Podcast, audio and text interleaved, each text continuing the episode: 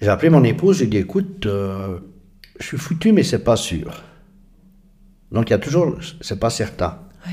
C'est pas parce qu'on nous annonce Ouais. un cancer, Que c'est la vérité. c'est voilà.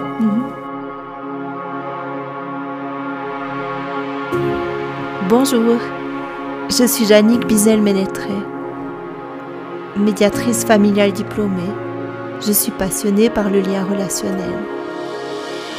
Je vous propose aujourd'hui Parentalité au présent, un recueil d'histoires plurielles pour une étape de vie singulière.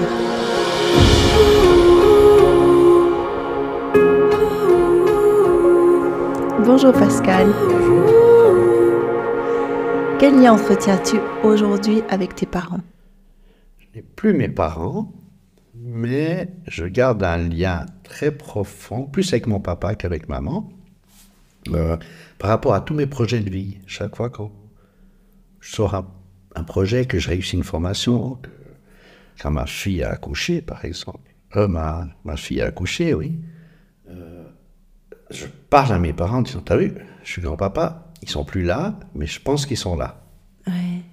Et ça aide. Ça aide à, à avancer dans la vie. Ça manque énormément parce qu'on aimerait leur dire euh, Ouais, Tu as vu, j'ai réussi, tu as vu, je suis grand-papa. On peut pas. Mais ils sont quand même présents. Tu viens de me dire que tu le faisais. Oui, mais ils sont pas là. On aimerait aller vers eux, les prendre dans les On bras. en os. Contact humain. Ouais. Voilà. Ouais. Et en même temps, tu le fais quand même. Ah, et, que- quand et même. quand tu le fais, comment tu te sens en fait? Euh, avec beaucoup d'émotion. C'est une émotion qui est très très forte. On peut avoir, je peux, je peux aller jusqu'aux larmes. Ouais. Donc quand, quand tu te dis, bah tiens, euh, là j'ai envie de communiquer avec, euh, tu dis que c'est plus son papa, c'est ça? Euh, plus que papa. Mhm. Parce que mon papa m'a appris à, à bricoler, à travailler, à me développer dans la vie par rapport au sport, par rapport à, à ma profession. ouais. Maman, c'était plus l'éducation, le formel. Donc j'ai gardé un lien un peu plus affectif avec papa qu'avec maman, par rapport à un peu plus de liberté puis de maturité euh, masculine, entre guillemets, sans sexisme aucun.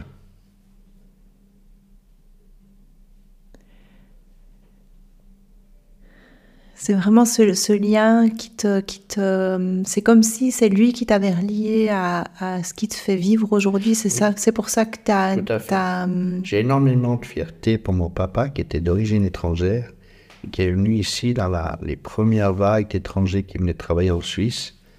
Et il a voulu absolument être inclus dans le pays sans apprendre sa langue étrangère pour, euh, pour qu'on soit, euh, comment dire, euh, il ne voulait pas être redevable à la société. Donc il nous apprenait à travailler, à respecter les gens, à gagner sa vie en travaillant, pas sans rien faire, tout simplement. Et chaque chose que je fais à l'heure actuelle, dernièrement, je viens de créer un, un petit atelier pour moi. Euh, Je pense à lui parce que c'est lui qui m'a appris à couper du bois, à clouer des planches, à visser, à dévisser, à travailler, à, à utiliser mes mains. Et ça, j'ai énormément de respect pour lui. Parce que j'ai aussi pour maman quand même. C'est pas juste la différence. Il y, a, il y a une forme de gratitude, euh, Ouais. une, une gratitude qui est très très puissante. Euh, j'ai toujours le sentiment que quoi que je fasse, il est là à me dire Waouh, vas-y, continue. Et ça te pousse en avant, c'est ça parler de mon âge. Oui. En 60 ans, mon père en aurait bah, environ 90. Ouais. Euh, J'apprends toujours et je fais toujours des projets. J'ai pas l'impression d'avoir de la retraite dans 5 ans, pas du tout. Au contraire, je fais encore des projets pour faire d'autres d'autres choses. Et ça, tu l'attribues à la force de ton papa, Ouais, cette envie de, de, de vivre, de... Parce qu'après la retraite, il travaillait toujours. Il avait son petit jardin, il avait ses petits... Il bricolait énormément. Ouais. Puis ça, j'ai vraiment tiré de papa. Ça, j'en suis très, très fier. Ouais. Je suis fier de lui, surtout. Et fier de toi quand même Bah un ouais, petit peu, Bah oui, quelque part. par ricochet. Et, et je prends exemple également sur mes beaux-parents. Mon beau-père est décédé. Euh, il construisait des murs en pierre sèche. Et je me rappelle qu'à 82 ans, 83 ans, il posait, au lieu de poser 30 pierres par jour, il en posait 6, mais il déposait. Ouais. Donc il faisait son mur. Et ça m'a donné aussi l'image, pour aussi à travers mon beau-père, de continuer, de me dire j'ai 60 ans, mais pourquoi je m'arrêterai? Et j'espère ne jamais arrêter de travailler. Ouais. que ça se modifie, comme ton beau-père euh, qui, a, qui a réduit son nombre de pierres, Ouais, mais fait. continue à être dans un mouvement, continue à être fait, dans ouais. un élan, et puis euh, J'ai eu un passé professionnel qui est assez lourd par rapport à ma santé, mais ces expériences m'ont permis de continuer à avancer, voire de plus belle. quelles expériences? Euh, ben avant, j'avais un travail de sellier, je travaillais le cuir, je réparais souvent des bâches de camions, je faisais des, quand même des travaux lourds. Et puis mes ennuis de santé m'ont obligé, il y a une vingtaine d'années, à arrêter de travailler par rapport à la santé et de faire une euh, reformation professionnelle. Ouais, J'ai pas eu le choix. ouais. Et en même temps, tu disais que ces ennuis de santé, ils t'avaient euh, apporté, c'est ça que, tu as dit, hein? Ils Oui. t'ont apporté quoi en Ils fait m'ont apporté que c'est pas parce qu'on on est malade. Par exemple, si on peut plus faire de vélo, c'est pas, pas- c'est pas grave, on va marcher. Si on peut plus marcher, on fera autre chose. Il y aura toujours une activité. Si on n'a pas les jambes, on a encore les mains. Si on n'a pas les mains, on a encore les jambes. On peut toujours continuer. Et puis, euh, j'ai jamais abandonné tout ce que j'ai fait dans la vie. Je l'ai fait à fond. Et j'ai des personnes de mon entourage qui me disent très souvent euh, Oh, mais toi, tu es incroyable, tu fais tout tout de suite. Il faut tout faire à fond. euh, dès le moment où tu as un but, tu vas jusqu'au bout. Ben oui. Et je peux dire que j'ai eu huit ou dix vies. J'ai l'impression. En une, hein En une. Ouais. Euh, j'ai pu faire de. J'ai fait à l'époque de la philatélie, j'ai été collectionneur de modèles réduits en miniature, j'ai été fan d'une d'une chanteuse que j'aimais beaucoup, que j'ai vue à 50 concerts, ben, je l'ai fait.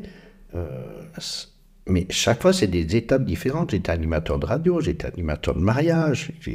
euh, et maintenant, je recommence mon ancien métier de cellier. J'ai envie de relancer un petit peu ce, ce métier, en faisant des petites choses qui correspondent à mon physique. Magnifique. Voilà. C'est magnifique. Et euh, cette force de vie, tu, tu, euh, comment tu fais en fait pour la cultiver ou, ou- Parce que j'imagine qu'il y a des jours où ça va moins bien.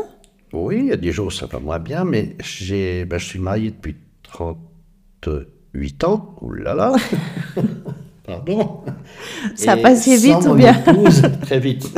Sans mon épouse, on ne serait pas là. Ça a, été le, ça a été le pilier, ça a été ma force. Chaque fois que j'aurais pu baisser les bras, j'avais eu des, des gros problèmes de dos. J'avais été opéré en 2005. En 2007, j'ai dû refaire une formation. Donc, je suis devenu C'est- moniteur de conduite. Ouais. Et c'est un métier dont je rêvais déjà depuis plusieurs années, c'est marrant, mais la santé a fait que j'ai pu me lancer dans une profession que j'aime et que je pratique toujours et j'espère aussi ne pas l'arrêter. Mais chaque fois que j'ai eu des baisses de morale, des chutes, des, des ras-le-bol en bon français, vraiment des grands ras-le-bol, euh, ma femme me relevait. Elle m'a toujours soutenu. Elle Et- faisait comment? Comment elle s'y prenait? Très dur.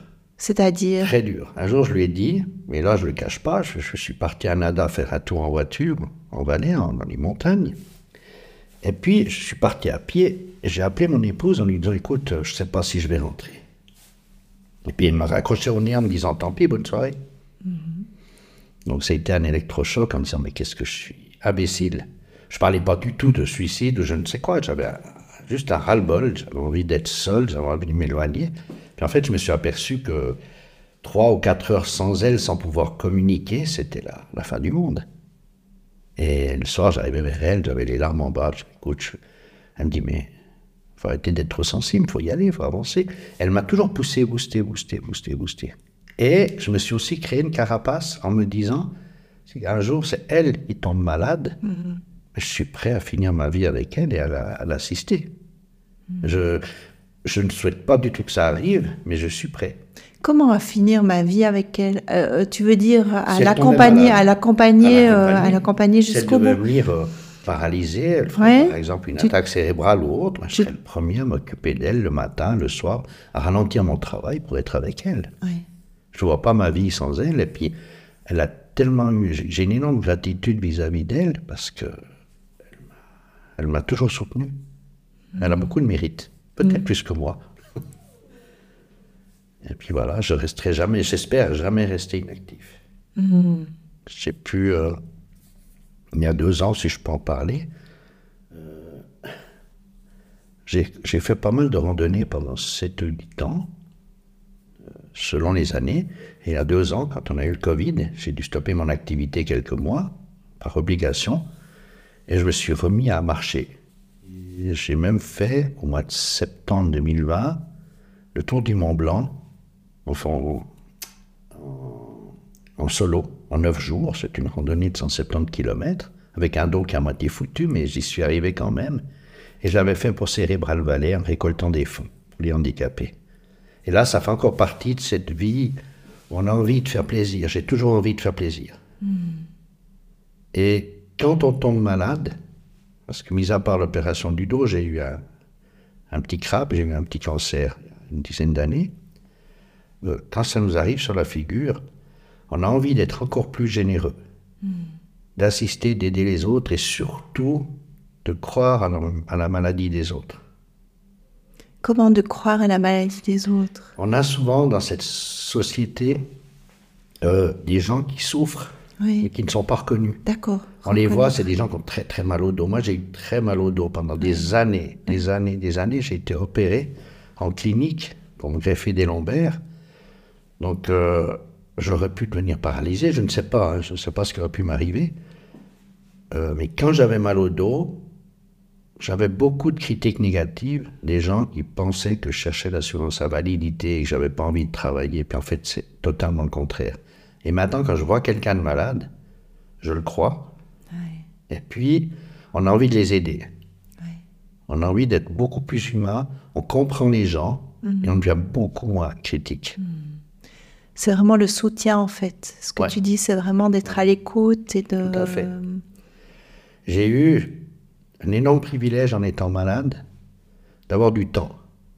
Et ce temps, même que j'avais mal, je le donnais à d'autres personnes. J'ai suivi par exemple un ami qui était en fin de vie à cause d'un cancer des os. Euh, je suis resté 5, 6 mois avec lui. Tous les jours, j'allais à l'hôpital, je restais une heure avec lui. Même qu'il était sous morphine, qu'il ne comprenait peut-être plus. Il y avait la présence, Ouais, simplement. ouais. Donc je me dis, celui qui tombe malade, il n'est pas foutu. Il vit différemment. ouais. Je pense que quand on tombe malade, c'est comme un couple qui a vécu libre et se retrouve avec un enfant. Ils disent, mon Dieu, qu'est-ce qui va m'arriver? Puis après, la vie continue avec l'enfant, différemment, mais avec l'enfant, puis la vie est belle. Et quand on tombe malade, je pense que c'est pareil. On a un élément qui fonctionne moins bien, on emploie les autres. Ouais. Quand- tu causes d'enfance, tu causes de, euh, de, comme si c'était un adulte qui n'était pas complet, c'est ça? Oui, Ouais. tout à fait, Hmm. c'est juste. Et puis quand tu causes de couple, c'est quoi? C'est toi avec toi-même ou c'était dans le vrai couple euh, avec Ah ta femme?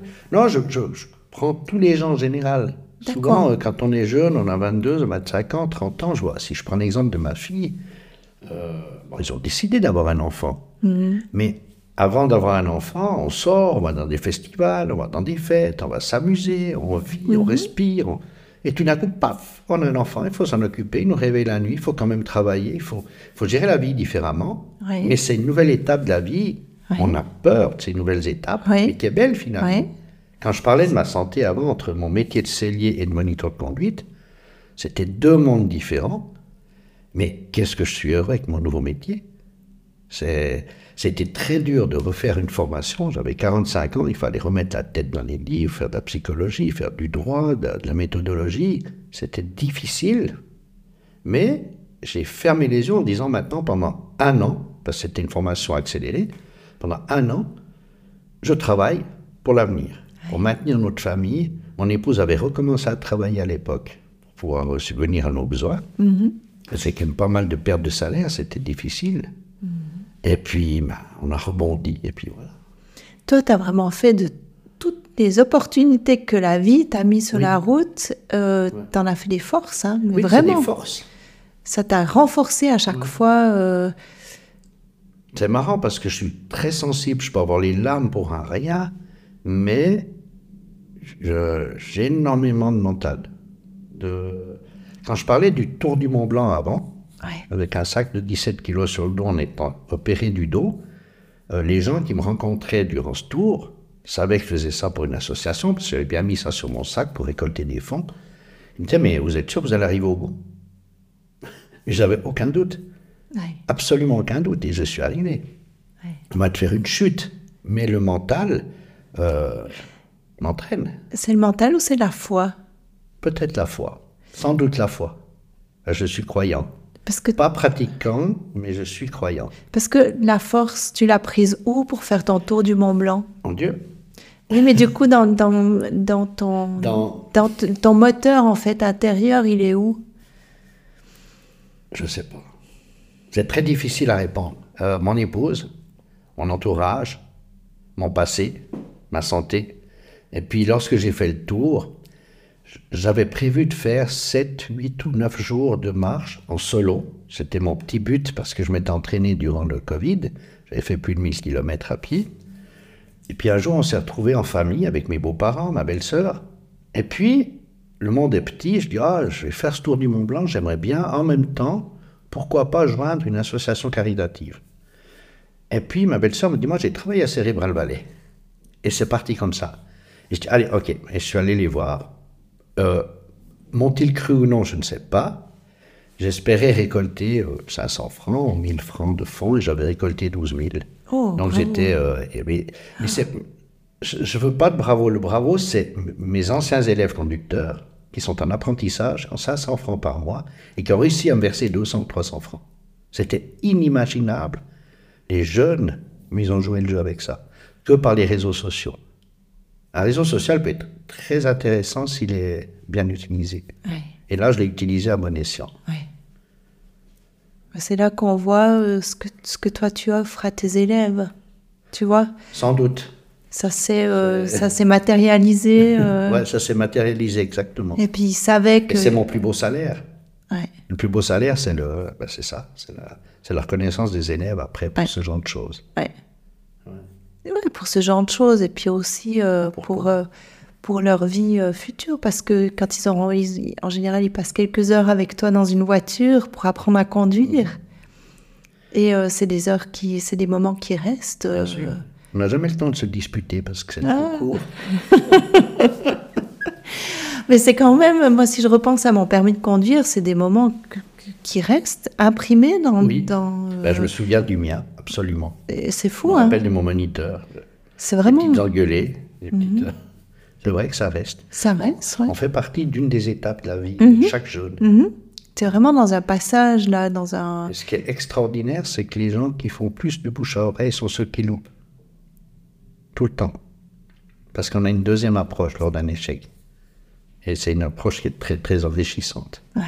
Et ma fille avait loupé la première fois, elle m'avait dit, papa, il faut qu'on loupe tous. Ah. J'ai compris. Et en fait, on peut faire le lien aussi avec la maladie. Est-ce que tu pourrais euh, faire ce même lien avec la maladie Quelque part, c'est euh, un couac euh, dans notre vie, comme si Oui. on loupe. euh, et, et, et en fait, tu vois, la loupe, louper, on peut Ouais. entrer en, en loupe. Et La loupe, Ouais, et, et vraiment aller faire la Ouais. loupe. Et du coup, alors, euh, toi, tu, tu as fait comment la loupe euh, chaque fois que tu as eu un couac dans ta vie? Ben, un exemple, quand j'ai eu ma tumeur en 2012, je suis sorti de l'hôpital, j'ai loupé la porte d'entrée de l'hôpital, je suis arrivé à la figure dedans parce que j'étais en état de choc. C'est vraiment un état de choc quand on vous annonce. euh, pour moi, c'était la dernière page du livre qui, qui était en train de se fermer. Et puis, ça dure une heure. J'ai même pas pu appeler mon épouse, j'arrivais pas, c'était impossible. Je savais plus où j'étais, je me suis enfermé dans un local. Dans mon local, je suis resté là, complètement immobile, à réfléchir, à réfléchir. Après, je dis, mais espèce d'imbécile. Et je me suis traité d'imbécile, de gros. Je donnerai pas le mot. J'ai appelé mon épouse, j'ai dit, écoute, euh, je suis foutu, mais c'est pas sûr. Donc, il y a toujours, c'est pas certain. C'est pas parce qu'on nous annonce un cancer Que c'est la vérité. c'est voilà. Et j'étais assez fan d'une chanteuse que j'aime beaucoup.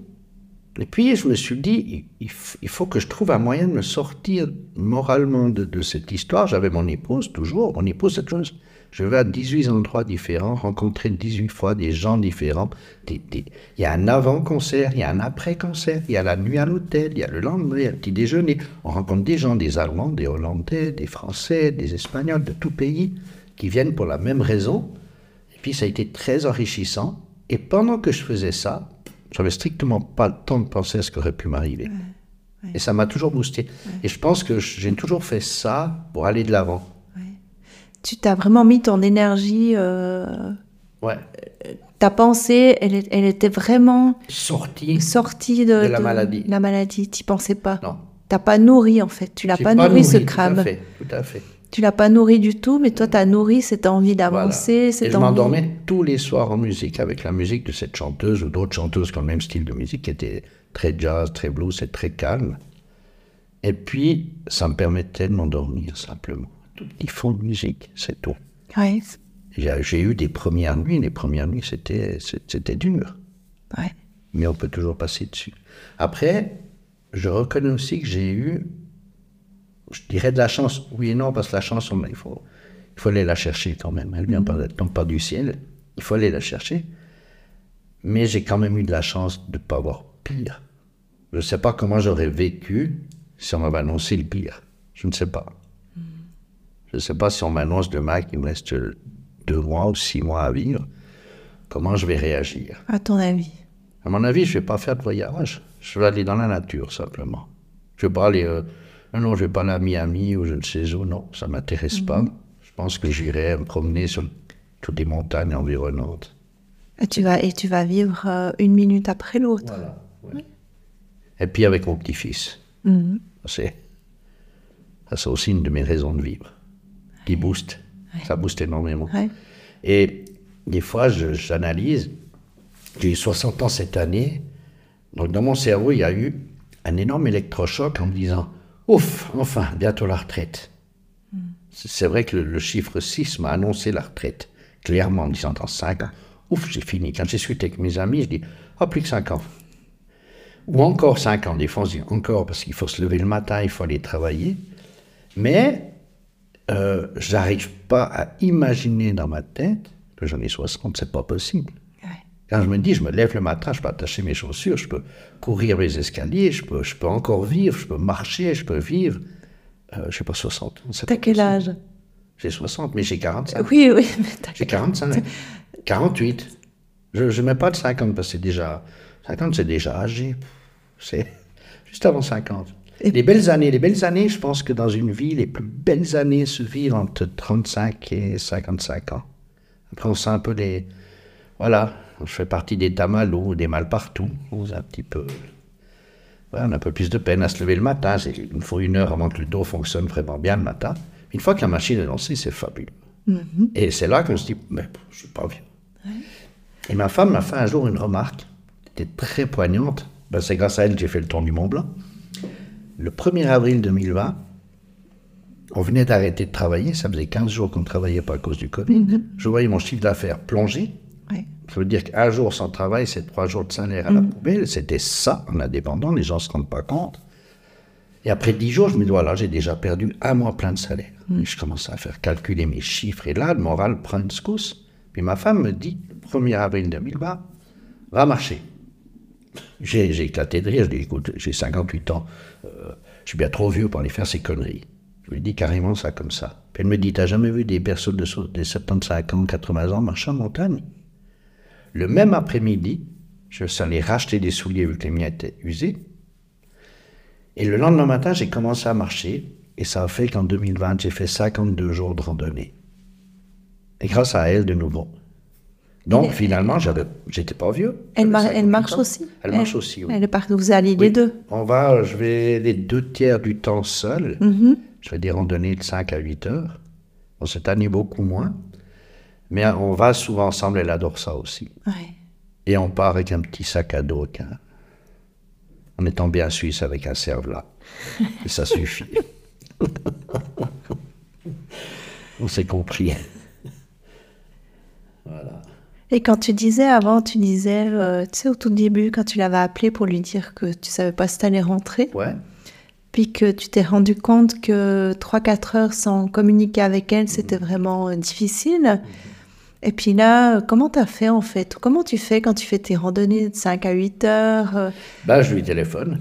Ah, ben, tu lui Ah téléphones? Oui, ah, toujours. Je elle me dit toujours, quand tu pars marcher, t'oublies pas de m'avertir, tu Ouais. me dis où tu es. Ah, hein Parce que des matins, je lui dis, écoute chérie, je vais, euh, je vais prendre un exemple sur les dents du midi, puis je me retrouve au Catogne. Ouais. Parce que j'ai décidé le matin à 4h30, 5h en me réveillant, parce que je pars très très très tôt, avant le lever du jour, euh, ben, je me dis, bon, ben, euh, ah ben non, aujourd'hui je vais là. Et je change d'avis.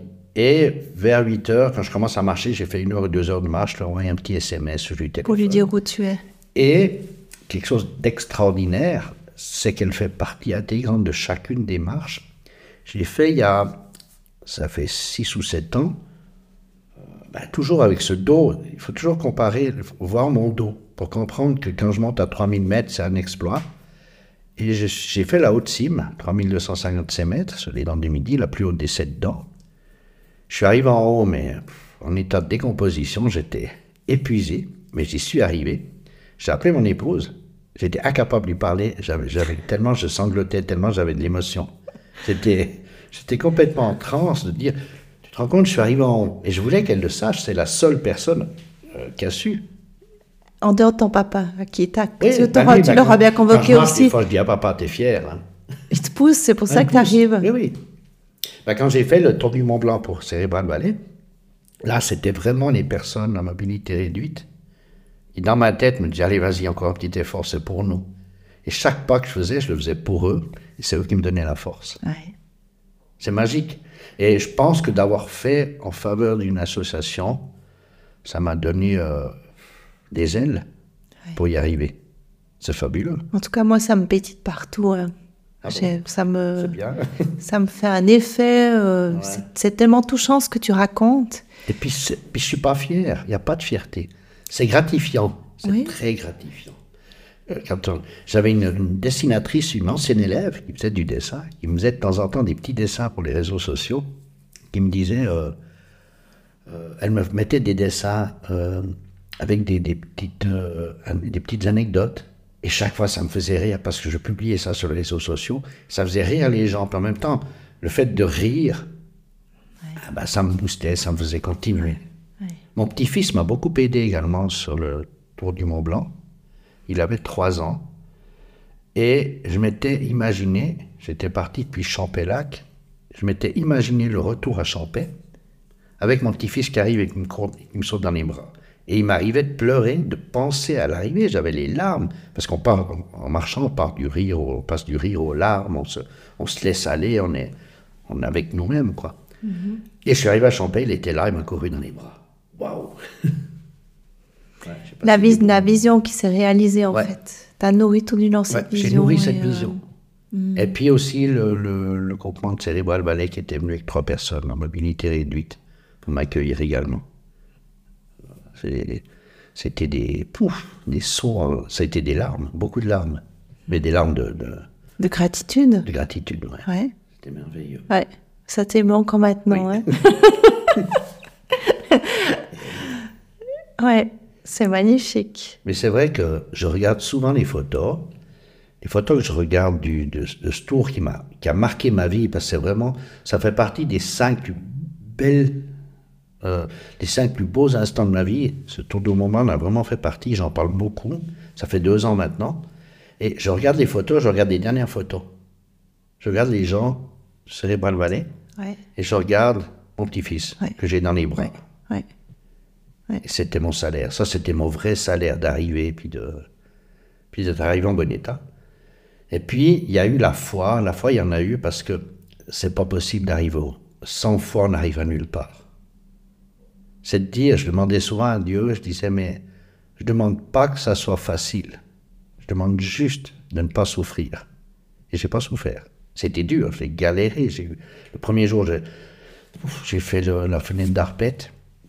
C'est un, un bagage qui est lourd, c'est une montée qui est difficile. J'avais 17 kilos sur le dos. J'avais envie d'abandonner. Les quatre premières heures, on a envie de tout envoyer péter et puis Ouais, de, ouais. de rentrer à la maison, de faire demi-tour, dire tant pis, je me suis cassé une jambe, de mentir en disant je me suis cassé une jambe, je ne peux pas aller plus loin. Mm. Et non, j'ai quand même continué. Ouais. Et une fois que j'ai passé cette fenêtre d'Arpette, j'ai fait le plus dur au début. Après, c'était le paradis. Après, c'était bon. C'est comme si tu étais passé dans un goulet, c'est ça? Voilà. Ah ouais. Il y a les trois Mais- premiers jours, on a beaucoup de fatigue. Puis le quatrième, cinquième, on s'améliore. Le sixième, on est très très bien. Septième, c'est le paradis. Puis le neuvième, le dernier jour, c'est un peu le moral qui chute parce que ça va s'arrêter. Ah oui. C'est, il faut revenir sur Terre. Ouais. Ouais. Ouais. Mais tu vois, c'est quoi la différence entre souffrir? Tu vois, tu as dit, euh, je t'ai demandé à pas souffrir, mais en même temps, tu dis ça a été très très dur. Alors, ce qui est dur, il y a une grande, je pense qu'il y a une grande différence entre souffrir et avoir de la douleur. La douleur est instantanée, elle passe après un moment. Oui. Le matin, je partais, j'avais mal au dos. Ok. C'est allé, c'est bon, ça va aller, dans 20 minutes, ça va aller mieux. Au bout d'un moment, j'avais une petite, euh, petite ampoule dans un pied. Ah, je dis, c'est pas grave, dans une heure, ça ira mieux. Et, je- et chaque fois, je repoussais le problème en disant, ça ira mieux. J'arrivais toujours à dire, ok, je vais, je vais me dépasser quelque part, c'est se dépasser. Mais j'arrivais. Et c'est fabuleux parce que ça marche, effectivement, ça marche. Je voyais le sommet d'une montagne, j'ai- là je dois monter à 2700 mètres, encore tout ce mot, c'est affreux. Mais je dis, mais qu'est-ce que je vais être content quand je serai en haut Ouais. Et tout d'un coup, on en haut, on se dit, ah bah ouais, j'avais raison de penser ça. Ou changer, en fait, c'est juste changer ta pensée. Oui, Euh, quand tu voyais que tu nourrissais du négatif, Ouais. tu le transformes en en positif. positif. Et, je euh, pense que ça fait énorme. Ça fait, c'est énorme, c'est le moteur. ouais. C'est un moteur complet. Et, et je plaisantais, euh, même quand j'étais malade, j'avais mal au dos. Quand on me disait, euh, ça va le dos, le genou, non, j'ai pas envie de bosser, je cherche la Qu'est-ce que c'est marrant de rien faire, puis d'aller traîner dans les bistrots après. Mm. Je, je, Tu tournais en je dérision. tournais en dérision. Ouais. Je me faisais une auto, autodérision, je faisais de l'auto Par rapport à toi-même. Par ouais. rapport à moi. Ouais, Puis je me marrais, ça me faisait rire. ouais. Mais tu vois la différence entre, t'as dit, entre la souffrance et la douleur, c'est ça? Ouais. La souffrance, je pense qu'elle peut être continue, elle peut être mentale, elle peut être physique, mais continue. Et je pense, moi j'ai vu souffrir mon père. Il est mort après une attaque cérébrale, il avait un appareil oxygène sur le visage pendant des mois et des mois et des mois. Je l'ai vu mourir en souffrance, en douleur, mais en souffrance. Ok. Il n'avait pas de répit. Ouais. Avec la douleur, on a du répit. D'accord. Parce qu'à Sabran, on a mal trois jours, après on prend des médicaments, on n'a plus mal. La souffrance, on la garde. Mm, Et je pense que la souffrance morale, ça doit être pareil. Mm. J'aime bien dire ça doit être pareil parce que j'ai Tu la chance, j'ai jamais vécu. C'est un instant, on a un coup, un coup de blues. Mais un coup de blues, ça, voilà, ça disparaît après. Ouais. Je plains les gens, je plains. je- complètement, j'ai des gens de mon entourage euh, qui sont en dépression. Mm. Ça doit être catastrophique d'avoir toujours ce mal-être. Ouais. Et que moi, je, ben, la souffrance, c'est une dépression. La douleur, c'est un coup de blues. Le lendemain, ça passe. Voilà, je fais comparer, c'est comme ça. Ouais. Faut juste aimer la vie. J'ai pas peur de la mort et j'ai très peur de la mort. Je sais que je dois partir, mais je suis tellement pas pressé. Tellement de choses à faire encore. D'avoir recréé mon atelier, un atelier de mon ancien métier ces derniers temps. Je, refais un atelier. Peut-être que je vais quasiment jamais travailler, c'est pas important. J'ai refait mon atelier.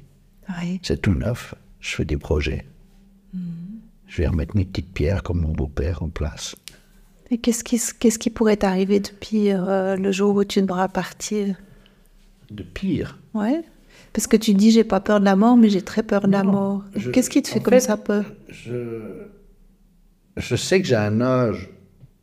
Ça peut me tomber dessus très rapidement, comme tout le monde, même à 20 ans. Ah, Même à, même Mais à- j'espère quand même qu'on me donne que j'ai. J'espère pas partir avant 75. Pourquoi? Parce que j'ai envie de faire encore plein de choses.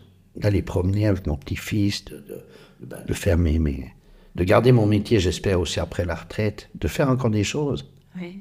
De se réveiller le matin puis dire, ah, ben, aujourd'hui, je vais faire ça. Euh, là, ça fait depuis le début août que j'ai transformé mon petit atelier. J'ai pas pris un jour de repos. Mais d'aller dans l'atelier, de transformer, c'est du repos. Ok, parce que vraiment ça te nourrit et ça te fait du bien et c'est ce que tu aimes et. euh, ouais. Et j'ai discuté avec mon épouse encore hier de ça. J'ai dit, mais je t'embête pas d'être toujours dans ma cave à faire cet atelier. Elle me dit, mais t'es pas au bistrot, t'es pas couché devant la télé. Ouais, T'es là, tu fais quelque chose de ta vie. Elle voit Elle est que, très bosseuse, elle est très travailleuse. elle voit que ça te fait du bien. Tu arrives quand même à t'arrêter de temps en temps? Euh, oui. Oui. Euh, quand on part en week-end, par exemple, on a fait dernièrement un petit week-end au Tessin de quatre jours, on n'a rien fait. Mhm. à part manger. Ouais. Boire l'apéro le soir. Ouais. Boire une petite bouteille les Ça deux. peut se promener. Faire plaisir, s'asseoir sur une terrasse. Ouais. Regarder un, la- le lac. Ah, rien faire, de se promener, de visiter. Visiter des châteaux. de- de- On, on aime bien euh, bouger. On a fait quelques voyages au Canada ou comme ça. Mais là, on, on a tellement de belles choses tout près. mhm. Et là, j'ai déjà prévu, elle- ma femme ne le sait pas encore, pour le week-end du 25-26 novembre, on va partir en Suisse, je ne sais pas dans quelle ville, passer trois jours. Je ne sais encore pas quelle ville, mais elle aura une surprise. C'est de, de casser, le, casser la routine. Ouais. Par des week-ends, par des trois jours ici, trois jours là. On le fait, on le fait quatre, cinq fois par année. Sans savoir où on va, c'est pas important. On peut très bien, euh, on va prendre un exemple, habiter Lausanne et puis aller à, à Nyon pendant trois jours. Ça, c'est pas important. C'est changer, changer d'air, changer, Changer de. voilà. Se promener beaucoup à pied, à pied, à pied. Bannir la voiture le plus possible. Parce que c'est mon travail, donc j'en ai pas besoin le reste du temps. Je m'en fiche de la voiture. Ah, ah, ça passe en deuxième plan. Est-ce que je, je reviens sur cette peur de mourir? Ouais. Est-ce que ça serait d'avoir l'impression que que tu n'auras plus rien à faire après? Non, je pense qu'il y a beaucoup de choses après. Ok. Je suis persuadé qu'il y a beaucoup de choses après. Quoi, je ne sais pas. Je suis pas... Alors, alors du coup, tu vois, Je qu'est-ce qui, euh, questions, en fait. Parce que par rapport à cette mort aussi, euh, je me, je m'interrogeais quand tu disais que ta femme c'était ton cœur. Ouais. Si son cœur à elle cesse de battre, qu'est-ce que va devenir Pascal? Ben, Pascal, il va sans doute retrouver une compagne. Ok, Parce donc qu'on en a tout à fait. tu vois on toujours en a en fait, tu- discuté depuis, depuis qu'on est mariés. On a toujours dit la vie s'il continue. m'arrive quelque chose, il faut absolument continuer. Je me vois partir avec une autre dame, continuer ma vie. Pas les trois mois qui suivent, sans doute. Il y aura Oui. le chagrin, il y aura le, le Oui, manque, il y aura le on- Mais je vois pas du tout la vie s'arrêter en oh, je vais dépérir, je peux plus aller dans cette chambre. Non, pas du tout. Ouais, parce que c'est suis pas comme euh, c'est comme tu disais, ta chanteuse c'était tes poumons, ton oxygène. Et Pendant la maladie, mais maintenant tu, l'écoutes moins. Ah, mais je l'écoute toujours. J'aime moins ce qu'elle fait maintenant, alors je, je me raccroche les à ce que j'écoutais. Ouais, j'écoute les anciennes chansons, et, puis, euh, et quand, quand on la voit apparaître sur un, sur un réseau social ou comme ça, qu'elle remet un ancien tube, on répond, toute façon en anglais, je marque toujours que euh, ah, je suis content d'écouter ces anciens titres. Oui. Je veux dire, j'accuse la chanteuse de, de faire des trucs qu'on aime maintenant. Ah, la vie et continue. tous les vrais hein. fans euh, font ça, en fait. Ouais. On est comme ça. Mais tu vas plus, tu la suis plus partout. Je la suis plus partout. Je, je devais aller la voir à Zurich cette année, mais comme tous mes amis sont revenus avec le Covid de chaque concert, Ah j'ai ouais. dit non, je prends, je ne fais pas cette bêtise. J'ai regretté. hein. Donc je l'ai vu 50 fois jusqu'en 2019. Ben, Il n'y a pas eu de 51e, tant pis, mais ça va venir. Ah, Ça va venir. Puis j'écoute aussi, je vais voir d'autres concerts, il n'y a pas que cette chanteuse. Mais j'ai un peu lâché. Je me suis accroché à. En fait, si, si j'analyse ma propre vie, c'est 5 ou 6 ans ou 7 ans où j'ai suivi cette chanteuse. Il n'y avait pas qu'elle, j'allais voir d'autres, d'autres chanteurs, chanteuses ailleurs. Euh, je me dis, mais je pense que j'ai eu besoin d'un énorme lien social pour me sortir de cette maladie. Et je pense que ça m'a, je pense que ça a aidé à la guérison. Je suis persuadé. Oui. Je pense pas, je suis certain. Mm. D'autres vont employer d'autres moyens, vont Mm. employer n'importe quoi. Mais toi, tu as trouvé ton chemin, Ah, j'ai trouvé mon là. chemin. Ouais. Puis sans, oui, pas sans aide externe. L'aide externe, c'était mon épouse, c'était la chanteuse. Mais c'était toi, la force int- intérieure, qui, euh, le moteur intérieur, il est en toi, en fait. La foi, elle est vraiment en nous. Hein. C'est vraiment. euh, Là, ce qui me fait le plus peur, c'est que si le cancer que j'ai eu devait revenir au même endroit, là, j'aurais peut-être plus de crainte. Mm. Je sais pas, je ne peux pas savoir comment je réagirais. un jour après l'autre. Un jour après l'autre. Ouais. Un pied devant l'autre. Et puis rester branché à notre cœur, Ouais. c'est notre moteur. C'est ça, hein, Pascal? Puis on a tellement de chance c'est de rentrer à midi ou le soir et puis dire à mon épouse que je l'aime. On arrive encore, après ces années de mariage, mais, mais j'aimerais que tout le monde entende ça. Mais accrochez-vous, il faut continuer. Il y a, on, a, on a eu des hauts et des bas, mais on n'a plus que des hauts. On s'embête, on s'engueule jamais. c'est rare, c'est, c'est rigolo. De toute façon, quand on s'engueule, c'est moi qui vais vers elle lui dire pardon, parce que c'est, toujours de la faute de l'homme. C'est, c'est toujours- C'est vrai? C'est vrai ça ou c'est un mythe? Non, c'est pas un mythe, c'est vrai. c'est un caractère très pétendère. Je peux partir au quart de tour, je peux m'énerver pour rien. Je Et suis pas du tout patient, pas du tout patient. Et je tu- peux pas faire un pulse, je peux pas monter un Lego. Je ne peux pas. Je peux pas jouer à la à une PlayStation ou je sais pas quoi. le- la manette va exploser trois minutes après. Alors j'ai un métier où il faut être excessivement patient. Eh ben Et oui. je le suis. Incroyable, hein Ouais. Donc euh, ça, c'est de là que partent toutes les disputes. Les petites disputes partent de, mon caractère. Impulsif. Merci Pascal en tout cas. Merci. J'espère que ça rend service à d'autres personnes. Certainement. J'en suis même sûre. Tant mieux. Ouais. Très bien. Ouais. Merci. Merci, Janine. Parentalité au présent est un espace où la parole se libère et les cœurs s'ouvrent. Rendez-vous sur parentalitéauprésent.com et retrouvez-vous dans un des nombreux épisodes disponibles. Restez en lien en rejoignant les abonnés contributeurs et participez aux discussions mensuelles où nous échangeons autour des divers thèmes abordés avec mes invités. Merci pour votre écoute. Je me réjouis de vous retrouver la semaine prochaine.